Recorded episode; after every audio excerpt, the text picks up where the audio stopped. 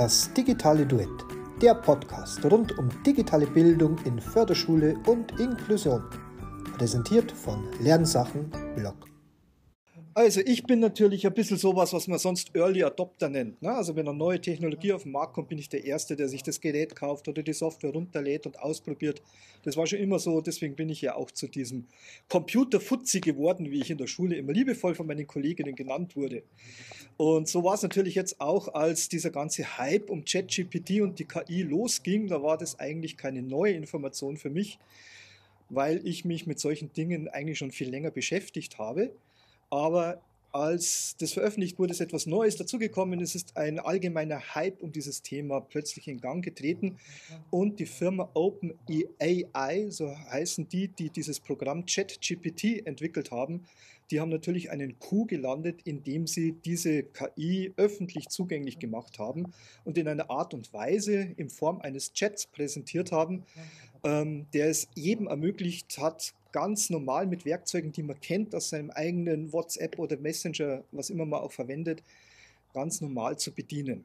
Und das ist eigentlich die Neuerung und die Revolution, die momentan äh, quasi hier zu beobachten ist. Es ist aber keine Entwicklung, die jetzt quasi von null auf heute plötzlich kommt, sondern es ist eine lange Entwicklung. Und ich möchte ein bisschen auch darauf eingehen, äh, wie das Ganze so entstanden ist und wo es vielleicht hingehen könnte.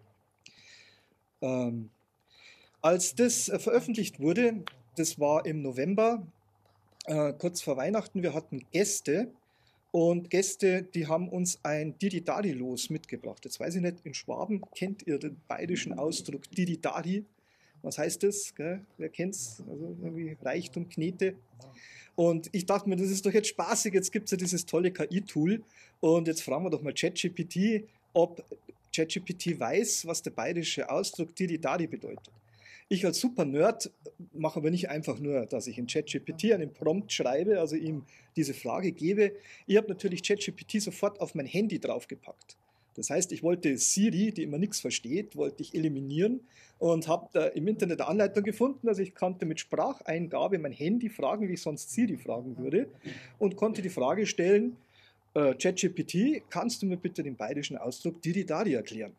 Und das ist das, was dann daraus geworden ist. Der bayerische Ausdruck Didi Dadi, und das ist jetzt das Entscheidende, die Spracherkennung hat nämlich noch mit Siri Bordmitteln, funktioniert die noch und funktioniert halt nicht so gut. Das heißt, er hat Didi Dadi, vielleicht auch geschuldet meiner Aussprache, nicht richtig verstanden, und hat Didi Dadi verstanden. Das hindert ChatGPT aber nicht, mir eine sinnvoll erscheinende, tolle, eloquente Antwort zu liefern. Und jetzt seid gespannt. Der bayerische Ausdruck Didi-Dadi ist eine Art Ausdruck für Freude. Es ist eine Kombination aus dem Wort Didi, was Glücklichkeit bedeutet, und Dadi, was einem freudigen Jubel entspricht. Der Ausdruck wird zur Beschreibung eines glücklichen, fröhlichen Gefühls oder einer feierlichen Stimmung verwendet. Der Ausdruck ist bei besonderen Ereignissen wie Geburtstagen im bayerischen Raum zu hören. Alles klar. Also ein fröhliches Didi-Dadi allen zusammen. Schön, dass ihr alle Dadi seid. Ne? Und also man sieht da dann schon, das ist natürlich jetzt lustig und äh, ist ja oft auch so, wenn man googelt, bekommt man auch nicht immer die Ergebnisse, die man sich wünscht. Aber es zeigt auch äh, ein bisschen die Problematik, die momentan mit diesen KI-generierten Textbausteinen da ist. Die KI ist eigentlich dumm. Also sie versteht eigentlich nicht das, was ich will, sondern sie errechnet aus Wahrscheinlichkeiten, aus Textkombinationen sinnvoll erscheinende Antworten. Und wenn ihr die entscheidenden Informationen fehlen, wie der, die Erklärung zu Didi Dadi, oder Didi Dadi wurde ja gar nicht äh, angenommen hier als Prompt, ähm, dann halluziniert sie. Das nennt man tatsächlich Halluzination, ist auch der Fachbegriff dafür. Ein gewisser Prozentsatz aller Aussagen, die man momentan von diesen Chat-Robotern bekommt, sind Halluzinationen. Man spricht so zwischen 20 und 40 Prozent, je nach Modell, das verwendet wird. Und das muss man wissen. Da ist es eigentlich mal eine ganz gute Aussage, ähm, um ein bisschen einzuschätzen, wo wir gerade stehen. Das heißt nicht, dass das so bleibt. Es wird auch weiterentwickelt, es kann sich auch verbessern und kann aber auch je nach Modell, das verwendet wird, auch schlechter sein. Denn ChatGPT ist ja nicht das einzige KI-Modell, das existiert. Es, existieren eigentlich sehr, sehr viel mehr Large Language Modelle, so nennt man diese trainierte Datenbasis, als dieses ChatGPT. Ja, wie ist dieser Hype eigentlich entstanden? Ich wollte euch jetzt noch einmal kurz chronologisch aufzeichnen, was alles zu diesem technologischen Quantensprung, der da passiert ist, meiner Meinung, was da bis heute eigentlich passiert ist. Da ist ein bisschen besser zu verstehen, das ist jetzt der Transkript dieser berühmten Szene aus Terminator 2. Hier wird beschrieben, wie ein Computersystem ans Netz gegangen ist und wie dann quasi innerhalb von Stunden der Computer die Menschen aus dem System eliminiert hat und es zum Krieg Mensch gegen Maschine gekommen ist. Ähm, das ist natürlich nicht die chronologische Entwicklung, aber so manchmal in den letzten Monaten, wenn ihr jetzt gesehen habt, welche Pressemeldungen, welche Mitteilungen gekommen sind, habe ich mich an diesen, äh, an diesen Dialog eigentlich erinnert und es klang eigentlich ähnlich. Vielleicht noch nicht so drastisch in den Auswirkungen, aber es gibt ja sowohl Schreckensmeldungen als auch euphorische Jubelmeldungen zu dem Thema. Man muss das Ganze einfach nur richtig einordnen. Nebenbei, dieses Transkript wurde natürlich mit KI erstellt. Ein Tool verwendet und diesen Filmschnipsel einfach in dieses Tool gezogen und er macht dann mit Spracherkennung automatisch hier ein Skript dieser Datei. Ja, vielleicht auch für sonderpädagogische Zwecke mal ein ganz guter Hinweis. Es gibt mit solchen Tools bald Möglichkeiten für jeden, Transkripts, Untertitel und ähnliches ganz einfach herzustellen, was sonst eine mühsalige Arbeit gewesen wäre. Aber jetzt einmal wirklich, was ist passiert? Das wäre jetzt die Zeitlinie der Ereignisse, so wie sie stattgefunden haben. Wie gesagt, es gab diese Veröffentlichung im November 2022. Da hat die Firma OpenAI die Version ChatGPT 3.5, es ist wichtig, dass man sich ein bisschen die Zahlen merkt, veröffentlicht und in einer öffentlichen Beta für jeden freigegeben. Jeder konnte das dann ausprobieren und testen. Die Server sind sofort eigentlich in die Knie gegangen und äh, man äh, musste quasi ein Bezahlmodell wählen, um es überhaupt äh, erreichen zu können, weil natürlich so viele Leute das ausprobieren wollten und der Hype in der Presse immer höher gekommen ist ähm, und jeder das natürlich ausprobieren wollte. Und die Ergebnisse, die sind natürlich auch erstaunlich wenn man das auch vergleicht mit Google-Suchergebnissen oder anderem, ähm, dann ist es natürlich faszinierend, was da für Aussagen kommen. Und einige Möglichkeiten haben Sie vielleicht schon kennengelernt oder lernen auch im, heute im Verlauf des Tages weitere Möglichkeiten kennen, was man damit machen kann. Also es sind natürlich faszinierende Dinge, die jetzt möglich sind. Dann geht es rasch weiter, eigentlich nach der Jahreswende. Im Januar 2023 hat Microsoft verkündet, dass sie einen Riesenbetrag an OpenAI zahlen. Man spricht von 10 Milliarden Dollar und sich diese Technologie einkaufen. Microsoft hat vor und bekannt gegeben, gibt es inzwischen auch etliche Veröffentlichungen dazu, dass sie diese Technik von ChatGPT schon in der nächsten Evolutionsstufe, dann ChatGPT 4.0, in alle ihre Microsoft-Produkte einbauen wollen. Das bedeutet, wir werden in allen Produkten eine Art KI-Assistenten haben, der uns hilft, zum Beispiel in Word automatisch Briefe zu erstellen, Texte zusammenzufassen, eine verbesserte Rechtschreibprüfung zu haben, äh, Aufgabenformate zu entwickeln, Präsentationen zu erstellen, aber auch in ähm, Programmiertools zum Beispiel, Programmcode zu schreiben, denn auch das kann ChatGPT, kann Computerprogramme direkt den, das Skript erstellen und Programmcode schreiben. In Zukunft wird auch möglich sein, Aufgaben, die man in Mathematikbüchern findet, einfach über ChatGPT zu jagen oder über solche KI-Systeme zu jagen und damit solche Aufgaben zu lösen. Microsoft will diese Technologien alle seine Produkte einbauen. Das heißt, es ist jetzt nicht mehr die Frage, ob wir das benutzen wollen, sondern da Microsoft der Marktführer ist und auf 80 oder 90 Prozent aller Geräten als das Office-Tool oder das äh, kreative Tool als Werkzeug Verwendung findet, wird jeder in Berührung mit diesen KI-Tools kommen und sie auf die eine oder andere Art nutzen wollen. Jetzt hat Microsoft, das ist nicht der erste Versuch von Microsoft, so einen tollen, allwissenden und hilfsbereiten Assistenten zu entwickeln. Ich weiß nicht, ob ihr den noch kennt. Das, ich weiß gar nicht, wie lange das her ist, war in den 90er Jahren, da hieß der Karl Klammer. Und der ist aber auch bald wieder verschwunden, weil der damals nicht so gut funktioniert hat. Ne? Da hatten die schon mal so einen Assistenten eingebaut. Ja, jetzt geht Schlag auf Schlag. Im Februar oder bis Februar haben zahlreiche andere Firmen natürlich jetzt auf diesen Hype, auf diesen Erfolg von ChatGPT und auf die Ankündigung von Microsoft reagiert. Google zum Beispiel, hinter den Kulissen gibt es viele Berichte, die schwitzen ganz schön. Das ganze Geschäftsmodell von Google ist plötzlich äh, ins Wanken geraten. Microsoft baut das ja auch in seine Bing-Suchmaschine ein. Ich weiß nicht, wer hat denn schon mal Bing benutzt? Wahrscheinlich gehen jetzt nicht viele Finger hoch, weil Bing nie so gut funktioniert hat. Aber jetzt Bing erweitert mit diesen KI-Fähigkeiten ist plötzlich ein Werkzeug und man kann an den Downloadzahlen sehen, wie viele Leute jetzt plötzlich sich diesen Bing oder diesen Edge-Browser auch von Microsoft installieren auf anderen Systemen, weil sie damit diese KI-Tools jetzt schon nutzen können. Also jeder, der ein privates Microsoft-Konto hat und einen Edge-Browser benutzt oder diese Bing-Suchmaschine, kann jetzt schon in einer Beta-Phase die KI-Tools von Microsoft mit dieser ChatGPT 4-Version nutzen. Und Google verkauft Werbung, ne? damit machen die Geld. Und ähm, wenn keiner mehr die Google-Suche benutzt, hat Google kein Geld mehr. Also so einfach kann der Markt funktionieren.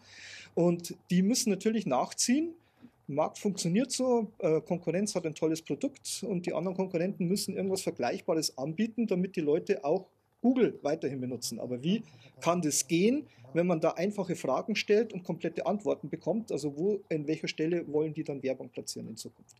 Das ist jetzt die große Frage und es stellt sich nicht nur Google, auch andere Mitbewerber äh, gehen darauf ein und haben aber auch schon angekündigt, Sachen zu veröffentlichen. Adobe ist zum Beispiel ganz vorn dabei und hat ein Image-Tool. Also es gibt ja nicht nur textbasierte KI-Generatoren, sondern es gab ja auch länger schon Generatoren, mit denen man Bilder erzeugen kann.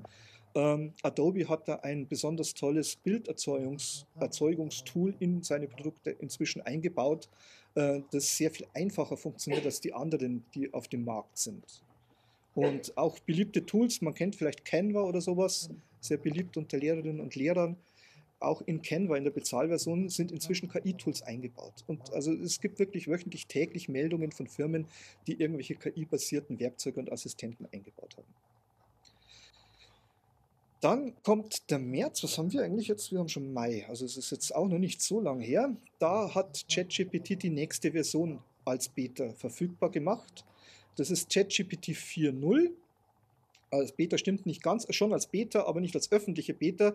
Hier kann man dieses neuere Modell nur nutzen, wenn man jetzt einen Account bei OpenAI macht.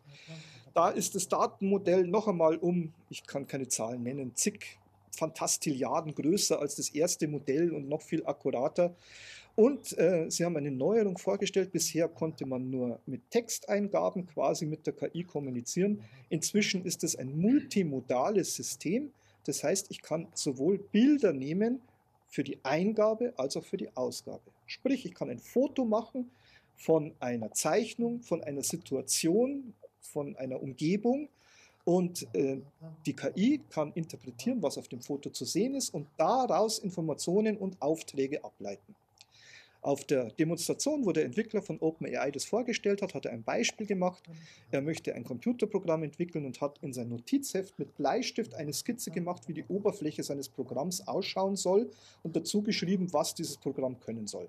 Also das Programm soll irgendeine, das weiß ich nicht mehr, irgendeine Wurzelberechnung machen oder irgend sowas. Und diese Skizze hat er mit seinem Smartphone abfotografiert, das als Eingabe in ChatGPT 4 gegeben. ChatGPT 4 hat das Bild erkannt, hat einen Programmcode geschrieben, er hat diesen Programmcode äh, kopiert und in eine Entwicklungsumgebung gegeben. Das Programm war lauffähig und die Oberfläche sah so aus, wie er es auf der Skizze skizziert hat. Diese Technik ist faszinierend, beängstigend, alles zugleich, ist nur nicht öffentlich zugänglich, aber das äh, zeigt so ein bisschen die Dimensionen, die das Ganze haben kann. Und das ist jetzt, wie gesagt, wir sind jetzt von der Veröffentlichung November bis März 2022, da ist dieser Entwicklungsschritt schon gegangen und man kann sich vorstellen, wird es in den nächsten Monaten wahrscheinlich die Entwicklung sowohl mit ChatGPT als auch mit äh, Konkurrenzanbietern weitergehen wird, was alles möglich sein wird. Wir sind jetzt schon bei Text- und Bildeingabe, dann kommt vielleicht, jemand hat es gesagt, noch die Spracheingabe in verlässlicher Qualität dazu. Und irgendwann ist vielleicht noch Gestenerkennung mit dabei. Das ist alles kein Hexenwerk, solche Modelle gibt es schon und äh, kann man gespannt sein, wie das weitergeht. Jetzt ist aber auch im März gleich äh, etwas anderes passiert, was ziemlich Wellen geschlagen hat. Es ist ein offener Brief veröffentlicht worden. Da wurde ein Moratorium gefordert. Es sind über 2000 Unterzeichnende aus der ganzen Welt, wirklich KI-Experten, namhafte Wissenschaftler im Bereich KI und Computertechnik, haben einen offenen Brief an alle Regierungen der Welt geschrieben.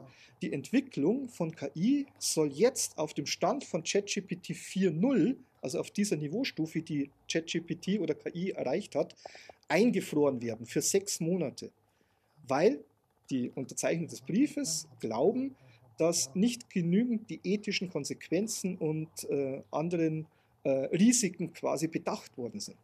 Sie behaupten also quasi, dass eigentlich nur Techniker an der Entwicklung dieser Intelligenzmodelle arbeiten, die sich wenig Sorgen um die gesellschaftlichen und politischen Auswirkungen machen.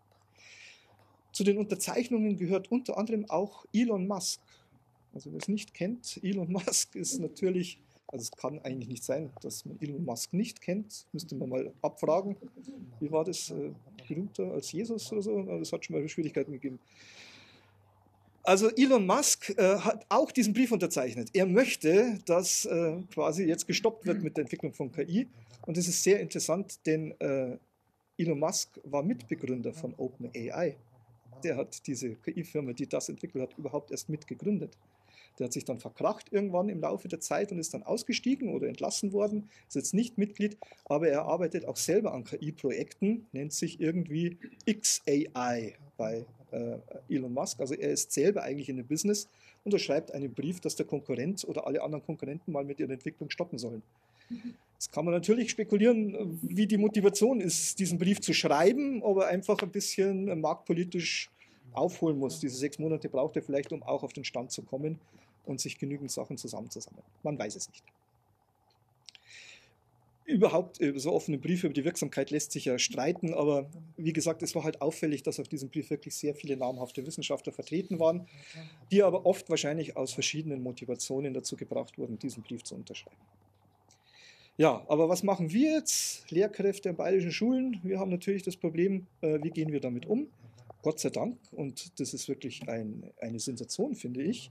Wir haben April gerade vorbei Jetzt vor, am Freitag, letzte Woche, ist der Orientierungsrahmen Künstliche Intelligenz in der Schule veröffentlicht worden. Das Bayerische Staatsministerium für Unterricht und Kultus hat es geschafft, schon im April 2023, das meine ich total unironisch. Total? Das glaubt ihr mir nicht. Ist wirklich so. Ich finde es bemerkenswert, dass in dieser Geschwindigkeit reagiert wurde. Und auf der Webseite des KM ist ein umfangreicher Orientierungsrahmen, wo wirklich diese ganzen Implikationen, also vieles, was ich euch auch in dem Vortrag hier erzähle, wo das beschrieben wird und konkrete Handlungsanleitungen für Schulen und Lehrkräfte beschrieben sind, wie man mit dieser Technologie umgeht. Das ist auch ein dynamisches Papier, das auf der Webseite aktuellen Entwicklungen immer angepasst wird. Und das finde ich schon mal gut, dass wir zumindest einmal eine Anlaufstelle haben und da können wir mal schauen, wie ist denn das jetzt mit den Hausaufgaben? Oder wenn ein Schüler das benutzt, wie, wie sollen denn Zitate formuliert werden und so weiter? Alles das kann man in diesem Orientierungsrahmen finden. Das sind also vielleicht kleine Probleme, aber auch die großen Gefahren und gesellschaftlichen Probleme werden darin erwähnt. Ja, Roy Amara ist ein berühmter Forscher im digitalen Bereich in der Informationstechnologie aus Amerika. Er prägt das berühmte Zitat, We tend to overestimate the effect of technology in the short run and underestimate the effect in the long run. Das ist so dieser Hype, in dem wir uns gerade befinden.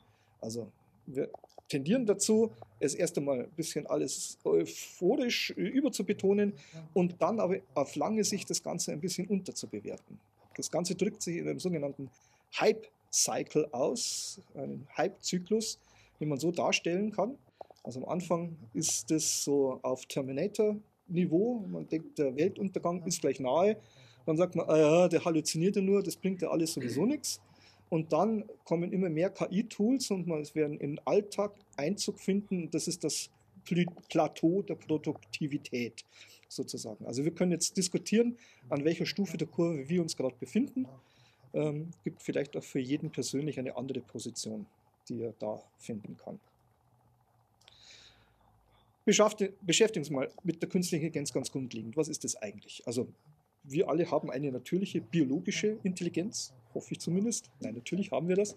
Und eine künstliche Intelligenz ist natürlich dann eine Intelligenz, die unsere Intelligenz irgendwie nachahmt, aber eben nicht biologischen Ursprungs ist, sondern sie findet durch Maschinen, also Hardware und Software statt, die wir mit unserer biologischen Intelligenz geschaffen haben. Und das hat der Mensch eigentlich von Anbeginn der Zeit mit seinen Apparaten und Rechenmaschinen probiert. Ersten Computer 1837 schon entwickelt. sollten eigentlich den Menschen bestimmte Funktionen abnehmen, weil sie auch bestimmte Operationen besser durchführen können als wir. Können sich besser konzentrieren, mehr Daten speichern, besser verarbeiten oder sind für bestimmte Teilbereiche besser geeignet als wir, die wir uns vielleicht erst mühsam auf ein Gebiet konzentrieren müssen.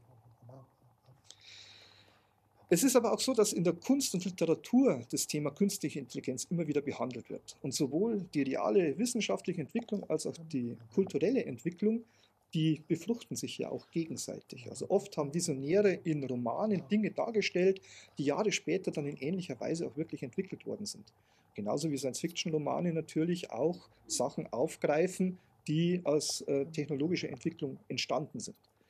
Und ein berühmter Vertreter ist Isaac Asimov, der hat sehr viele Science-Fiction-Romane geschrieben, ist auch so äh, quasi ein, ein, Standardautor, der immer wieder zitiert wird. Der hat in einem Roman 1942 schon die sogenannten Robotergesetze formuliert. Ihr könnt sie hier lesen. Ähm, die wurden in vielen anderen Romanen weiter verarbeitet. Und man kennt vielleicht eben von dem Film I, Robot mit Will Smith. Da ist es auch um diese Thematik gegangen.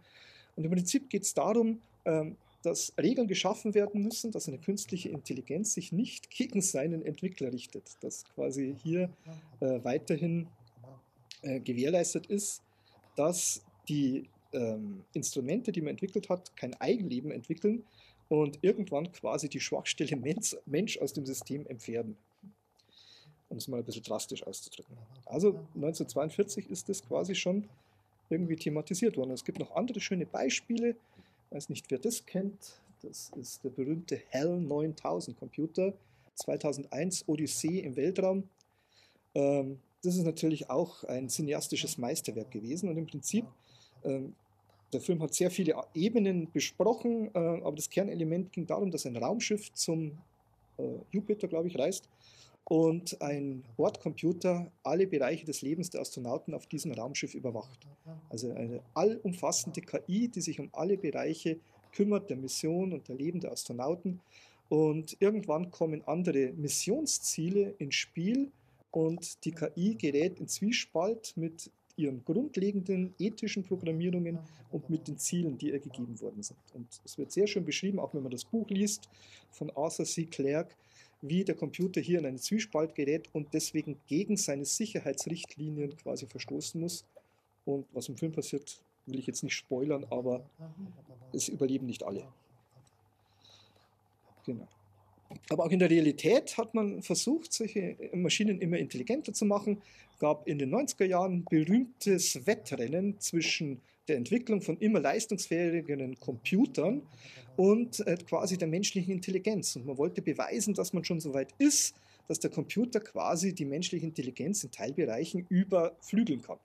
Wobei das natürlich jetzt sehr spezifische Bereiche sind, also man spricht noch nicht von allgemeiner Intelligenz, sondern man hat sich hier zum Beispiel auf das Regelwerk des Schachspiels begrenzt und hat hier, die Firma IBM war das mit dem Computer Deep Blue, hat es geschafft, quasi den amtierenden Schachweltmeister im Schachspielen zu schlagen, unter Turnierbedingungen.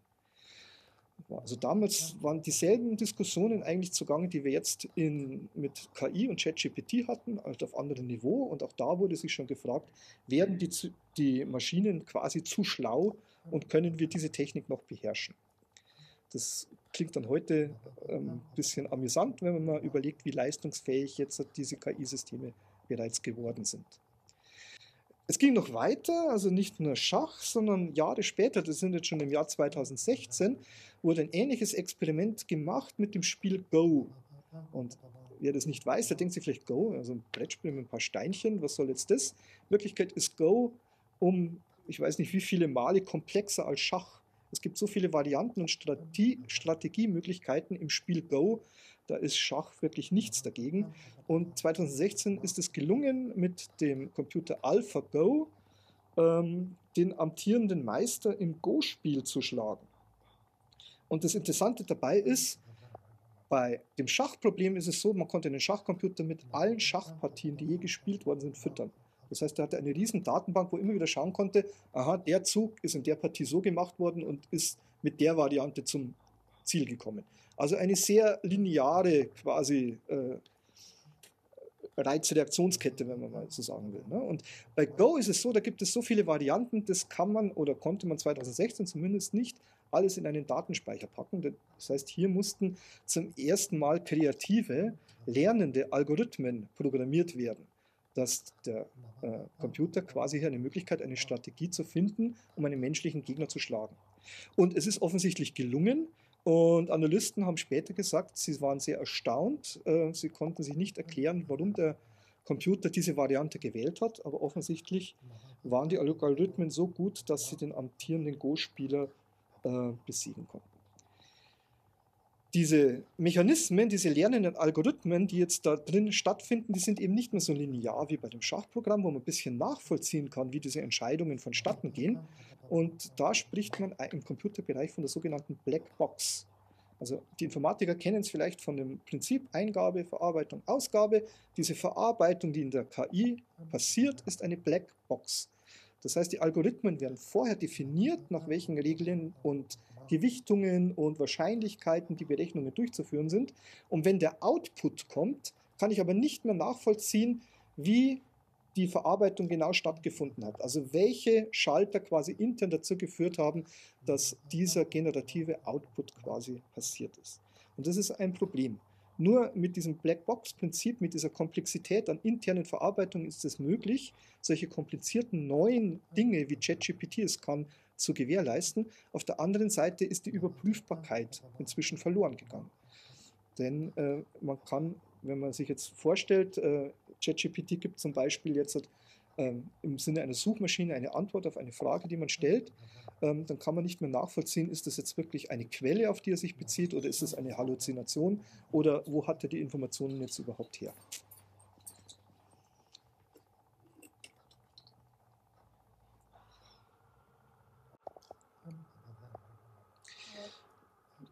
Dann muss wieder mal Microsoft herhalten mit einer interessanten Entwicklung. Das war auch 2016. Sie haben dann auch damals schon versucht, ein äh, KI-basiertes Chat-Modul zu veröffentlichen. Ich weiß nicht, ob ihr euch erinnern könnt, das war damals auch groß in der Presse.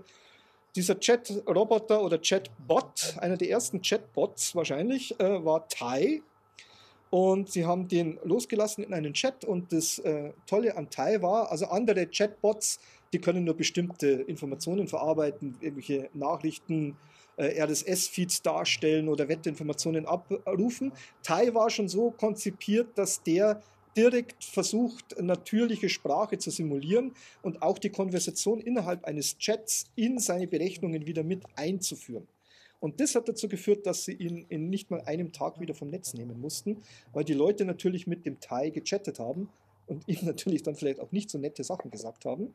Aber diese ethische Bewertung, ist das jetzt was Gutes oder was Schlechtes, was das Gegenüber mir jetzt wieder antwortet, dieser Sicherheitsmechanismus war irgendwie nicht mit eingebaut und da hat er angefangen, äh, die Chatpartner zu beleidigen, rassistische Sprüche zu machen.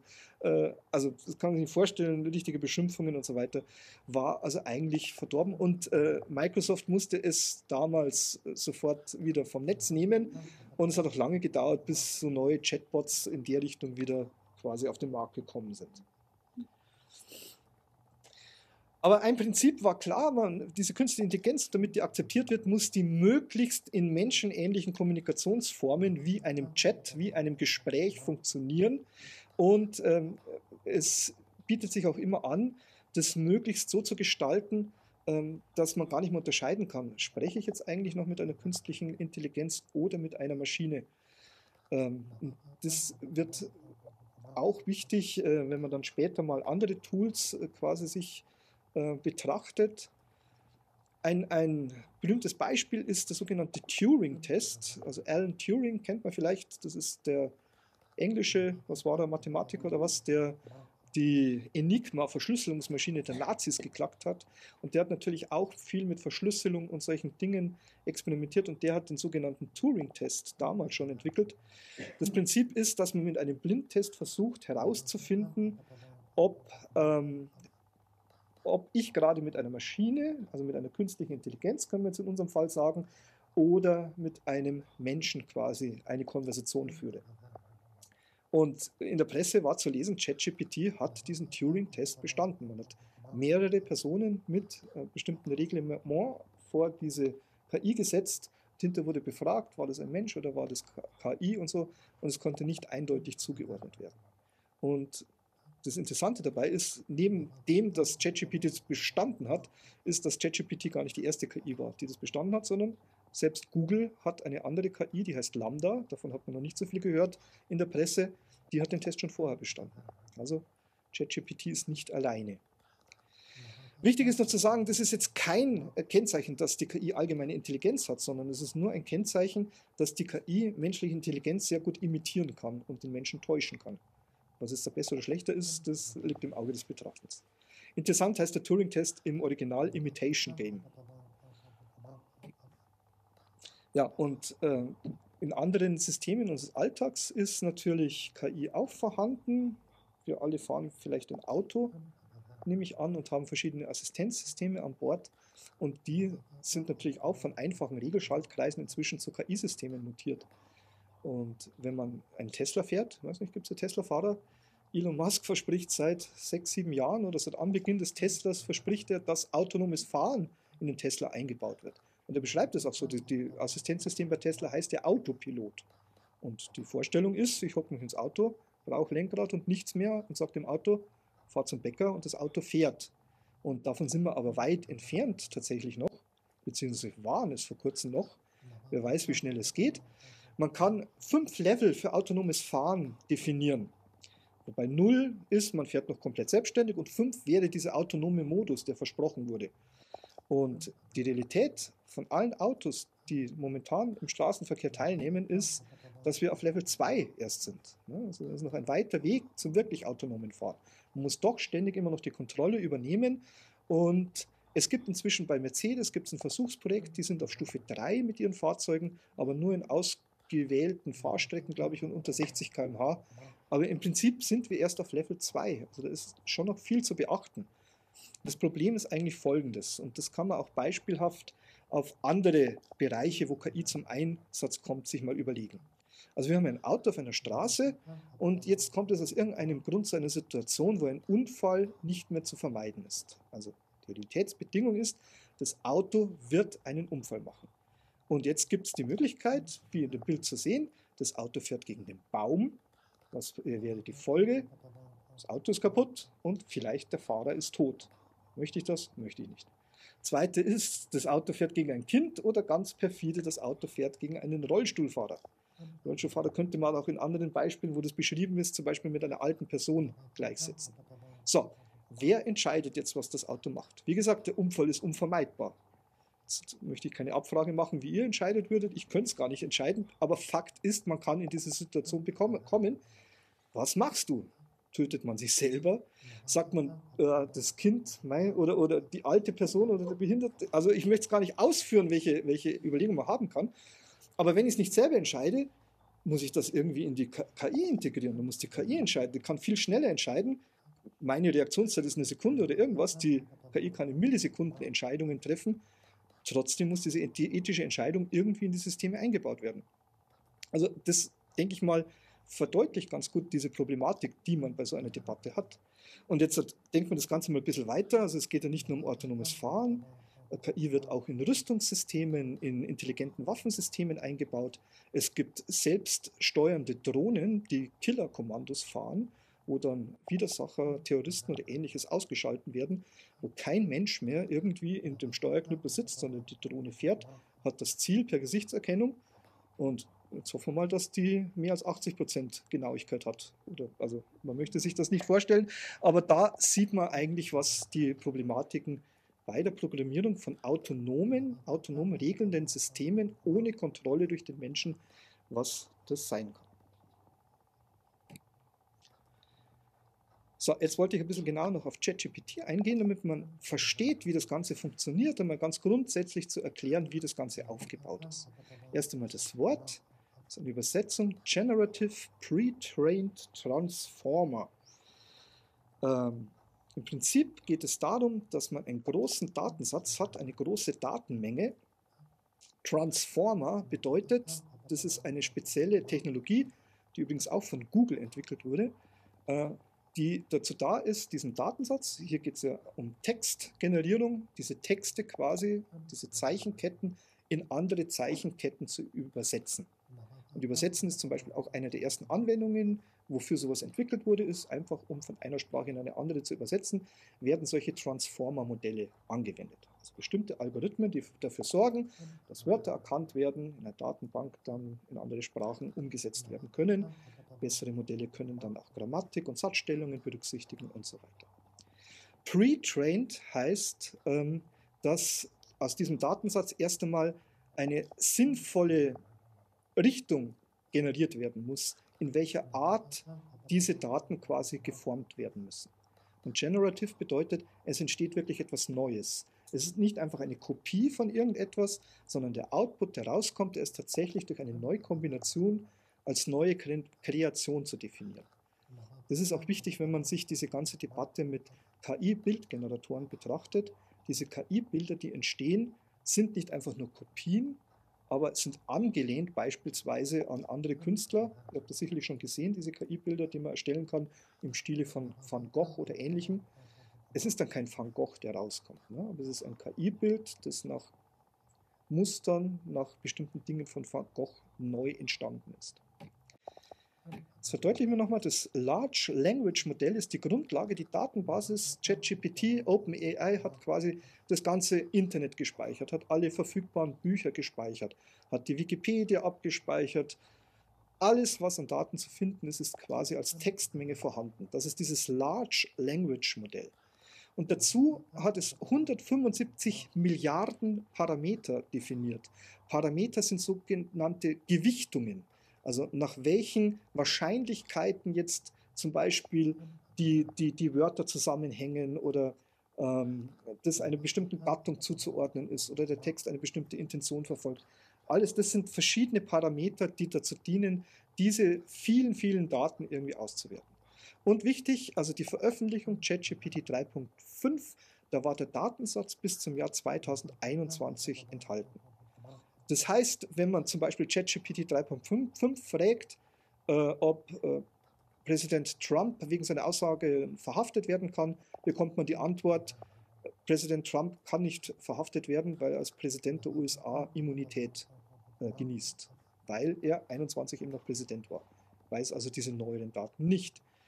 Bei der Microsoft-Implementation schaut es schon wieder anders aus. Die, die bauen aktuelle Sachen ein. Auf jeden Fall wird dieser Datensatz jetzt erst einmal geformt. Das nennt man Unsupervised Learning.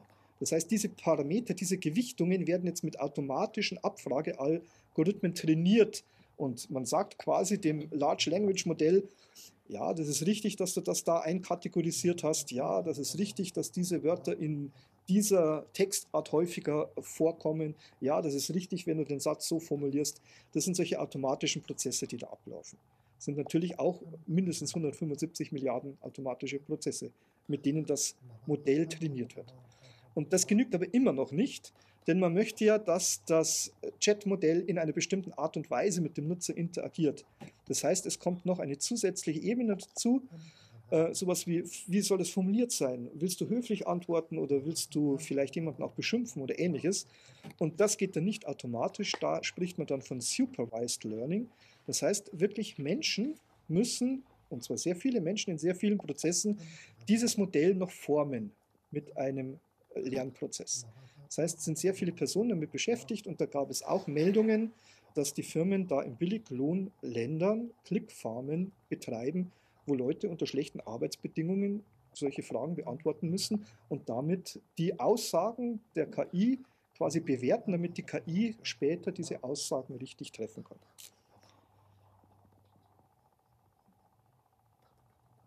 Wir alle haben übrigens auch schon mal so eine KI trainiert.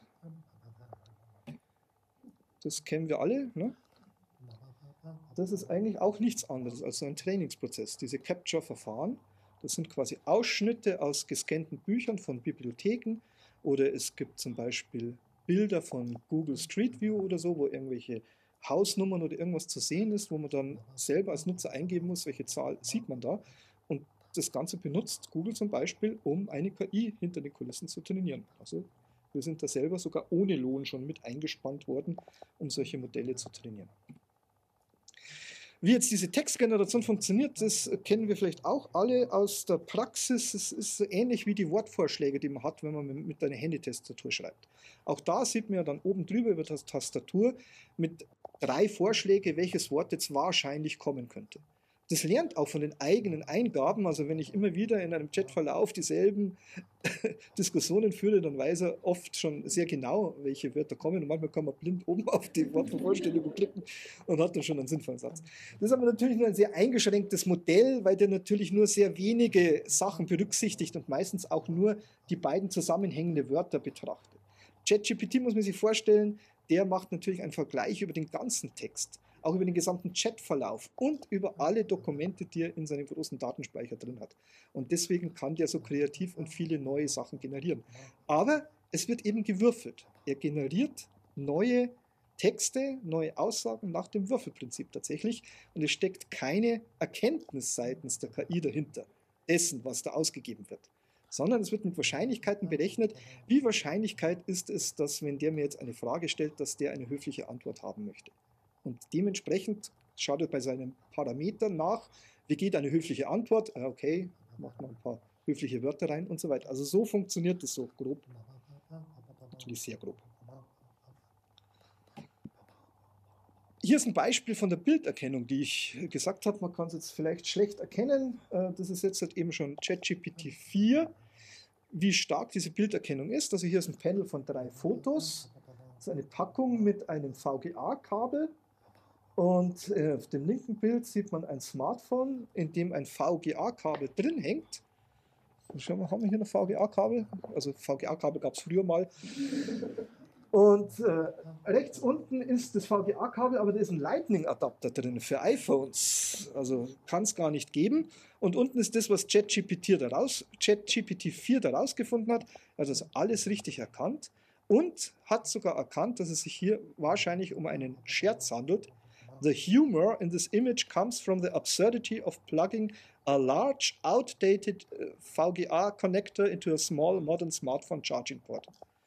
Das heißt also, nicht nur hat er die Situation erkannt, hat die Gegenstände erkannt und zugeordnet, sondern hat es auch in einen Kontext setzen können und dass es wahrscheinlich einen humoristischen Hintergrund hat. Jetzt sind wir wieder in der beängstigenden Sache. Fasziniert und beängstigend zugleich, denke ich mal gibt auch positive Auswirkungen. Wer kennt Be My Eyes? Das ist eine App für blinde Personen, die gibt es schon sehr, sehr lange. Und zwar ist das Prinzip dahinter so, Blinde haben ein Smartphone dabei, sind in einer Umgebung, einer Situation, wo sie sich nicht zurechtfinden können und wo auch andere Assistenzsysteme nicht mehr helfen. Und bisher war es so, es gab ein freiwilligen Netz bei Be My Eyes. Die Blinden konnten dann in der Situation filmen oder fotografieren. Und dann hat jemand am Telefon durch die Kamera geschaut, und ihm quasi erklärt, ja, pass auf, du bist ja an der Straße, da vorne ist die Ampel, da musst du noch hingehen oder irgend sowas. Und Beamer Ice ist Kooperationspartner von OpenAI und ist an der Entwicklung von diesem ChatGPT 4 Modell mit der Bildeingabe und Ausgabe beteiligt. Das heißt, also hier kann man im Bereich Accessibility und Barrierefreiheit auch spannende Entwicklungen erwarten, weil die das wahrscheinlich in ihre Produkte mit einbauen werden. Einfach mal wieder ein bisschen ein positiver Aspekt gesetzt. Wenn man das jetzt in der Schule unterrichtlich mal ein bisschen verarbeiten möchte, wie das Ganze funktioniert, das Trainieren eines äh, Modells, da gibt es von Google schöne öffentliche zugängliche Experimente, die man im Browser ausführen kann. Eines ist die sogenannte Teachable Machine. Ich weiß nicht, ob ihr davon schon mal gehört habt. Das weiß ich nicht, also zeitbedingt würde ich jetzt eine Demo weglassen. Ich jetzt sonst live, dem habt ihr auch dabei, oder? Ja. Also könnt ihr doch mal ausprobieren. Link wird Teachable Machine with google.com. Da gibt es eine alte Version, die ist sehr einfach.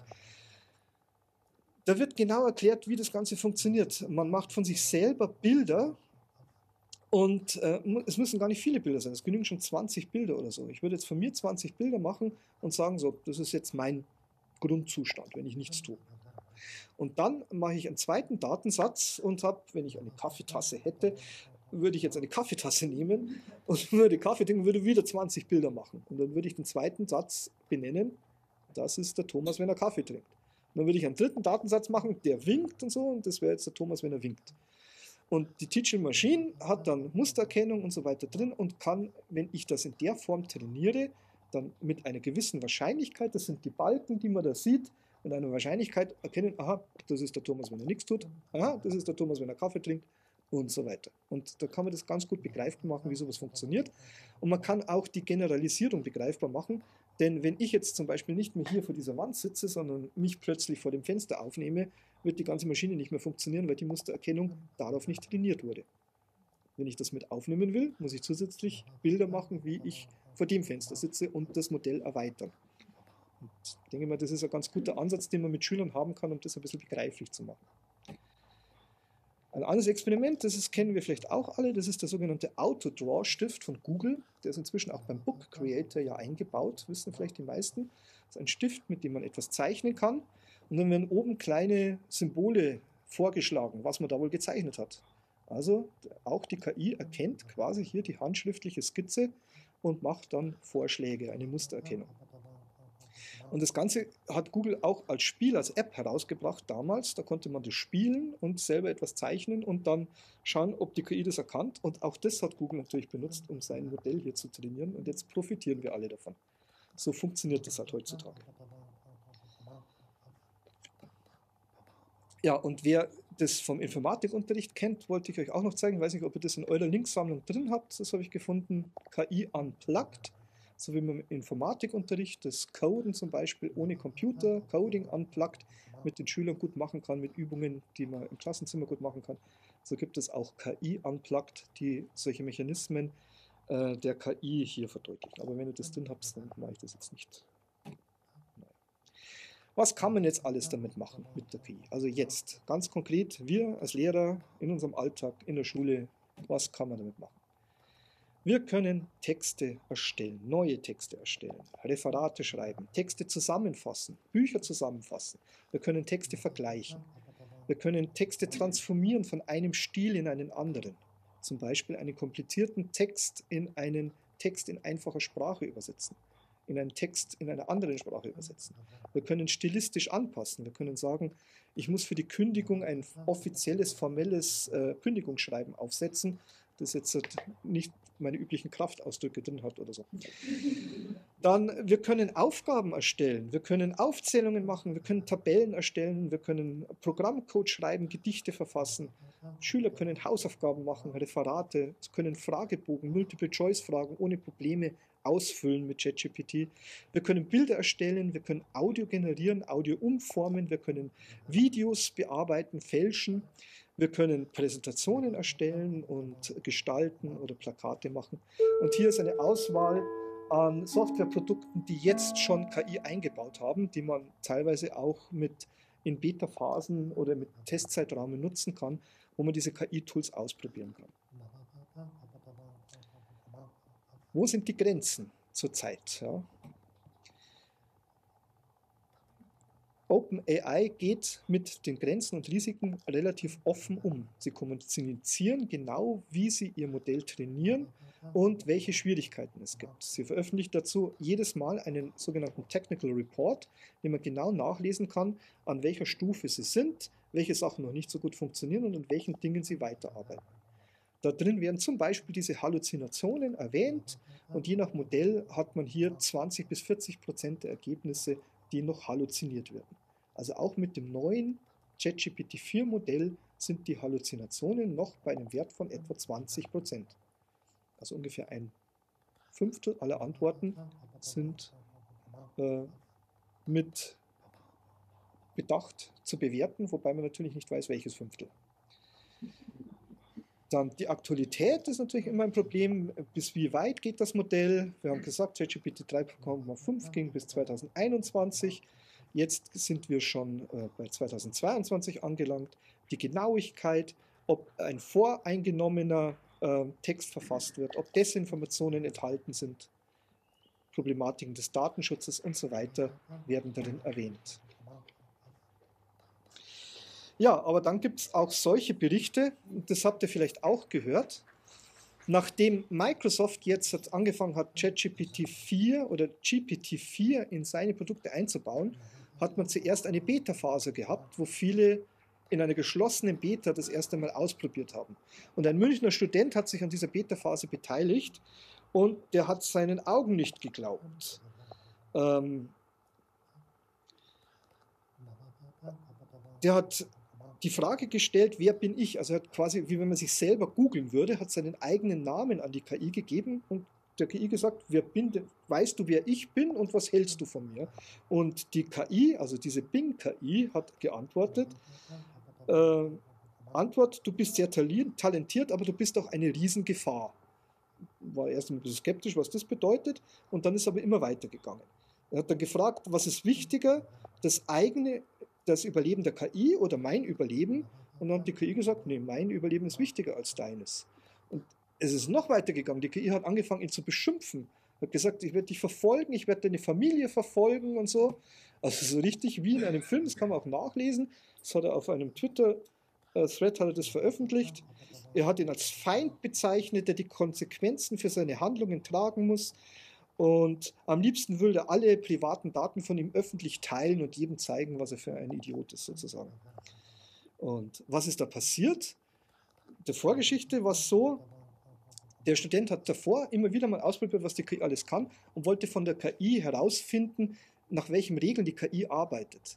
Und eigentlich hat die KI eine Sperre drin, dass sie solche Informationen nicht preisgibt. Er hat aber durch geschickte Fragestellungen quasi Teile der internen Parameter herausfinden können und hat das veröffentlicht. Das haben etliche Zeitungen aufgegriffen und da gab es dann Artikel dazu und er wurde namentlich bei diesen Artikeln genannt. Und diese Bing-Suchmaschine, die funktioniert jetzt natürlich anders wie diese ChatGPT-Suchmaschine. Die baut aktuelle Suchergebnisse mit ein. Das heißt, die hat bei der Anfrage seinen Namen gefunden, das eingebaut und das quasi als Gefahr erkannt. Und warum hat sie ihn dann bedroht? Die Datenbasis von ChatGPT sind alle Texte, die zum Thema KI je geschrieben worden sind. Wir haben vorher Beispiele aus der Literatur gehabt. Skynet, Terminator, Rebellion der Maschinen, es gibt sehr viel mehr Dystopien, die sich mit, äh, mit KI beschäftigen, als positive Artikel. Und ich denke, die Wahrscheinlichkeit des Würfelns hat die KI dazu gebracht, in diese dystopische Richtung zu gehen. Und die Sicherheitsmechanismen haben offensichtlich versagt und dazu geführt, dass er solche Beschimpfungen hat.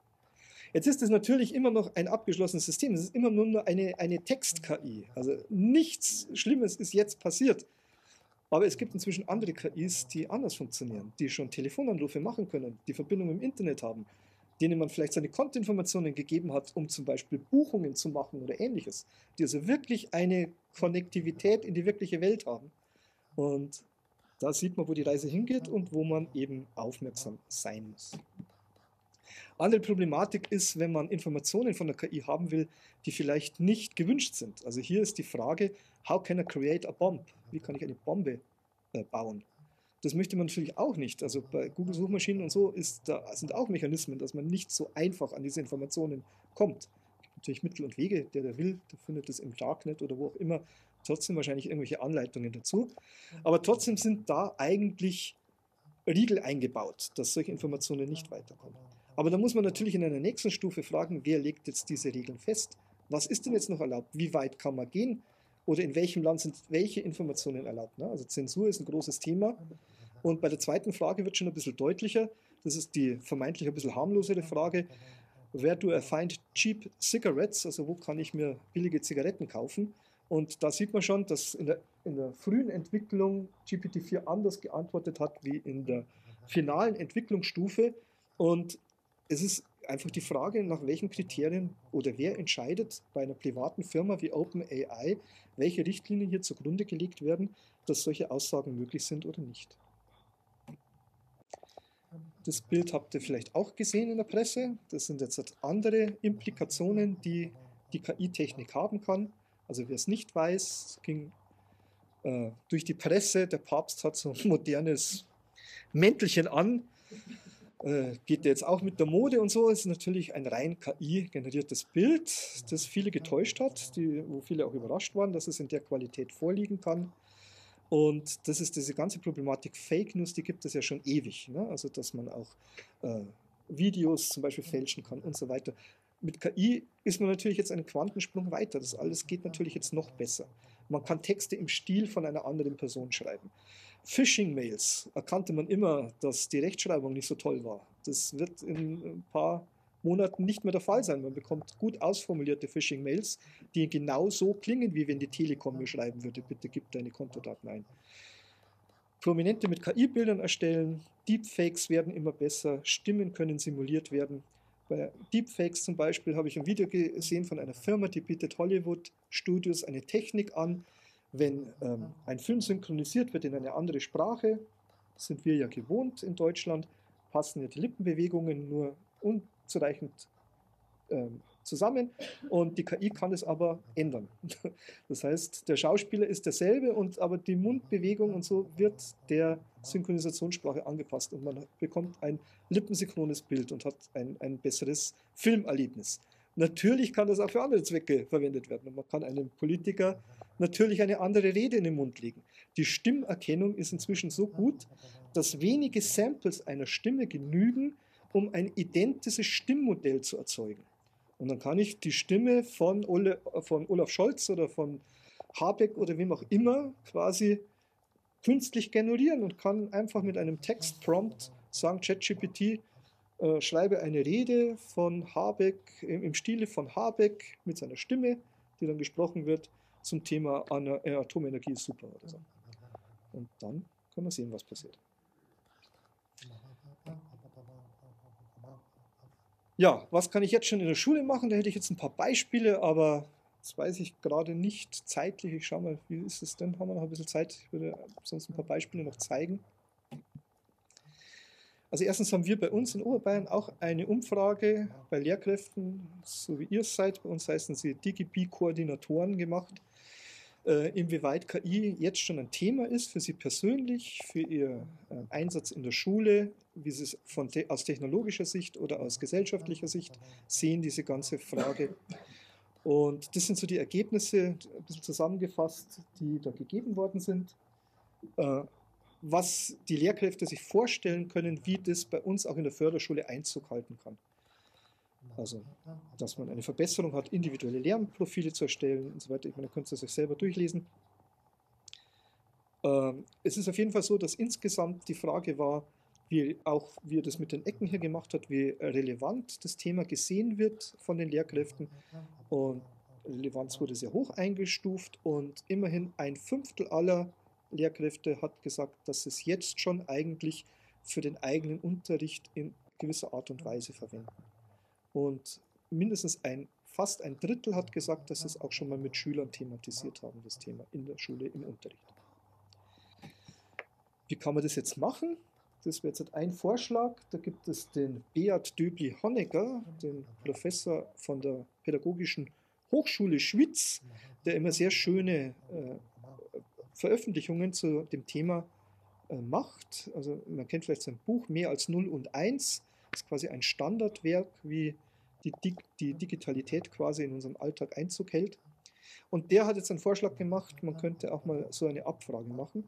Das sind zehn Antwortmöglichkeiten. Warum ist es denn überhaupt noch wichtig, wenn ich jetzt eine künstliche Intelligenz habe, die besser reden kann als ich, besser denken, schneller rechnen kann?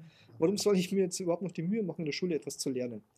Und das sind jetzt mögliche Antworten, wobei das nicht quasi der Weisheit letzter Schluss ist. Also es ist nicht der Anspruch, dass diese Antworten alle richtig sind, aber man könnte sie zum Beispiel in der Form den Schülern einmal austeilen und sehen, was die ankreuzen oder ob ein Schüler gar nichts ankreuzen kann und damit irgendwie das Thema auch mal in der Schule thematisieren. Ich fand das eine ganz nette Idee, deswegen wollte ich es hier mal vorstellen. So, dann mein liebstes Beispiel, wie ich jetzt mit ChatGPT an meine persönliche Unterrichtsvorbereitung gehen würde. Sagen wir mal, ich habe Sachunterrichtsthema der Igel. Als erstes mache ich mir ein paar schöne Illustrationen mit einem KI-Bildgenerator und unten steht auch der Prompt, den ich verwendet habe. Das, in dem Fall war das jetzt, musste ich Englisch schreiben, aber kein Problem. Ich habe natürlich DeepL, Übersetzungsmaschine, genommen, meins auf Deutsch formuliert und DeepL hat mir natürlich den englischen Prompt gegeben, weil könnte ich natürlich nicht so gut. Ich habe geschrieben, hedgehog like a Metacom illustration. Metacom bekannt, oder? Wahrscheinlich Symbolsystem, das in 80% aller Förderschulen zum Einsatz kommt. Ich finde es gar nicht so schlecht geworden. Also ich weiß nicht, ob ich das jetzt so neben anderen Metacom-Symbolen zum Teil noch raushalten würde. zeigt natürlich auch wieder eine Problematik. Also die Frau Kitzinger von Metacom wird wahrscheinlich nicht sehr erfreut sein auf diese Art und Weise, wenn man auf diese Art und Weise Bilder und Symbole generiert. Aber für meinen Unterricht ist es super. Ich suche mir jetzt einen dieser Igel aus und dann mache ich als nächstes, ja, um was geht es beim Igel? Wikipedia wäre sonst meine erste Anlaufstelle, aber da steht ja viel drin. Wenn man sich die Wikipedia-Seite zum Igel anschaut, da sind da ganz viele Seiten. Die Arbeit mache ich mir natürlich nicht. Erstelle eine kurze Zusammenfassung zum Igel von dieser Wikipedia-Seite. Bam, habe ich hier eine Zusammenfassung zum Thema Igel. Also das wäre jetzt halt die Sachanalyse, ist jetzt für mich ganz nett, kann ich aber noch nicht direkt im Unterricht einsetzen. Für meine Schüler, Förderschwerpunkt geistige Entwicklung, gleich natürlich einfache Sprache.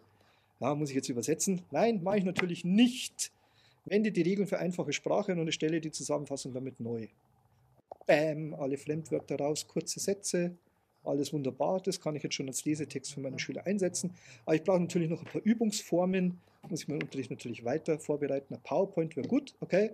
Erstelle eine Gliederung mit Überschriften für eine PowerPoint. Bam, macht er mir eine sinnvolle Gliederung mit Unterpunkten, die ich dann direkt in PowerPoint reinkopieren kann tue ich noch die Illustrationen dazu.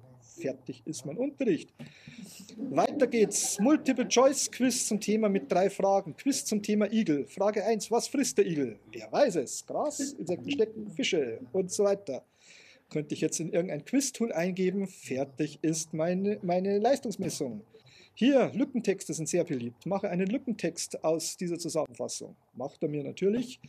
Hier eine, wichtig, eine Liste der zehn wichtigsten Begriffe und so weiter und so weiter. Also es gibt fast nichts mehr, was jetzt da nicht geht. Kann auch Tabellen machen, alles Mögliche könnte ich jetzt mit ChatGPT als Hilfsmittel, denke ich mal, als Workflow sehr viel schneller erledigen, wie ich es sonst wahrscheinlich ähnlich auch gemacht hätte.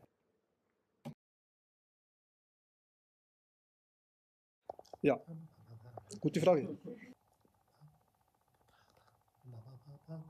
Ja, was heißt ich nicht? Ich verwende ja nicht den Originaltext. Ich, sag, ich frage ja ChatGPT, kennst du das Buch? Und erstelle mir eine Zusammenfassung. Bin jetzt kein Jurist, aber momentan hat ChatGPT den schwarzen Peter. Der hat ja die Daten gesammelt und sie mir zur Verfügung gestellt. Ich sage, kennst du das Buch? Und gib mir eine Zusammenfassung. Ich sage ja nicht, sag mir eins zu eins Kapitel 1 des Buches und schreib mir das ab. Das würde er wahrscheinlich nicht machen. Aber eine Zusammenfassung kann er geben. Zitatrecht und so weiter gibt es ja. Also juristisch, wie gesagt, das ist alles ein Streitfall. Ich möchte mich jetzt nicht aus dem Fenster lehnen. Am besten im Orientierungsrahmen auf der KM-Webseite nachlesen, da das alles ganz genau. So, das ist jetzt ein zweites Beispiel, jetzt nicht textbasiert, also wird jetzt Bilder, Texte und das wäre jetzt stimmbasiert. Es gibt die andere Technik, die heißt Whisper AI, das ist also kein Textmodell, sondern ein Audiomodell, auch von OpenAI, aber es gibt auch andere. Da gibt es inzwischen sehr viele Apps und Anwendungen, die dieses Whisper AI eingebaut haben. Und das ist das, was ich euch vorher gesagt habe, dass man Audiodeskriptionen machen kann. Also ich habe hier jetzt als Beispiel Sprachnemo, ich würde Sprache aufnehmen oder in einem anderen Beispiel war das der Filmausschnitt, würde den Film einfach die MP4-Datei von dem Film hier in diese App ziehen. In meinem Fall heißt die ICO. Die gibt es für iPads gratis tatsächlich. Da ist das Whisper AI eingebaut und er macht mir ein perfektes Transkript aus der Sprache. Und dasselbe, ihr habt das akustisch natürlich jetzt schlecht verstehen können, aber Arnold Schwarzenegger ist natürlich auch schwer zu verstehen auf Englisch. Der hat das Transkript einwandfrei gemacht, hat alles erkannt, Spracherkennung, beste Note. Und man bekommt dann Texte, die ich dann weiterverarbeiten kann. Weitere Bilderkennung, es gibt natürlich nicht nur diese Online-Bildgeneratoren, es gibt verschiedene Techniken, mit denen diese künstlichen Bilder erstellt werden können. Dolly ist so ein ganz bekanntes, auch von OpenAI, aber es gibt auch sowas wie Midjourney oder Stable Diffusion, das sind so andere Modelle, die man sich teilweise auch offline herunterladen kann. Das ist zum Beispiel jetzt ein Stable Diffusion Modell. Das ist nicht so schön bedienbar wie diese Dolly, wo ich nur ein paar Prompts, ein paar Wörter eingeben muss, um das zu erstellen, sondern muss man sehr vielen Schaltern regeln. Aber ich habe natürlich sehr viel kreative Freiheit, um Bilder zu erstellen. Und das Ganze läuft wirklich lokal auf meinen Rechner, ohne Internetverbindung ab, ohne Anmeldung, ohne alles. Ich muss mir dieses Datenmodell von Stable Diffusion runterladen, das sind etliche Gigabyte, aber dann ist mein Rechner, wirklich dieser Rechner in der Lage, diese Bilder zu berechnen. Und ich muss mich nirgendwo anmelden, muss auch keine Warteliste oder ähnliches. Und das hat jetzt zusätzliche Techniken eingebaut. Hier zum Beispiel diese Technik heißt ControlNet, die ich sehr spannend finde es ist ja noch sehr viel Glücksspiel bei diesen KI-generierten Bildern, dass man gute Ergebnisse bekommt. Hier kann ich eine, eine Bleistiftzeichnung von mir selber, also in der Mitte dieser kleine Roboter, Habe ich selber gezeichnet, toll, gell? Habe ich dann abfotografiert und gesagt, so, jetzt möchte ich nach diesem Vorbild möchte ich jetzt ein KI-Bild haben. Und jetzt habe ich hier bei dem ersten habe ich geschrieben als Prompt Cyberpunk Robot Photorealistic with Blade Runner Style City in a blurry background. Und dann hat er mir den gemacht. Und da drüben habe ich natürlich ganz einen anderen Prompt geschrieben. Da habe ich gesagt, ein, ein Junge, der irgendwie im Aquarellstil auf eine Landschaft mit Bergen schaut oder so. Und man sieht aber, es ist jedes Mal dieselbe Pose. Ne? Also es, er kann quasi meine eigenen Eingaben nehmen und damit ein neues Bild formen. Man könnte sich das auch im Unterricht vorstellen. Schüler entwerfen selber irgendwelche Skizzen und können es dann mit der KI in irgendwelche digitalen Kunstwerke umwandeln. Könnte mir vorstellen, wäre vielleicht ganz spannend. Ich habe selber noch eine Linkliste mit äh, interessanten Links, meiner Meinung nach interessanten Links beigefügt. Könnt vielleicht mal überprüfen, ob das bei eurer Linkliste auch dabei ist oder andere mit dazu nehmen. Und insgesamt würde ich die, diese äh, PowerPoint nochmal anpassen und euch zur Verfügung stellen. Ist aber noch nicht fertig, muss ich erst noch ein paar Bilder rausnehmen und so. Aber dann sind die Links alle für euch verfügbar. Das wäre es zum Thema KI gewesen. Jetzt bin ich offen für Fragen.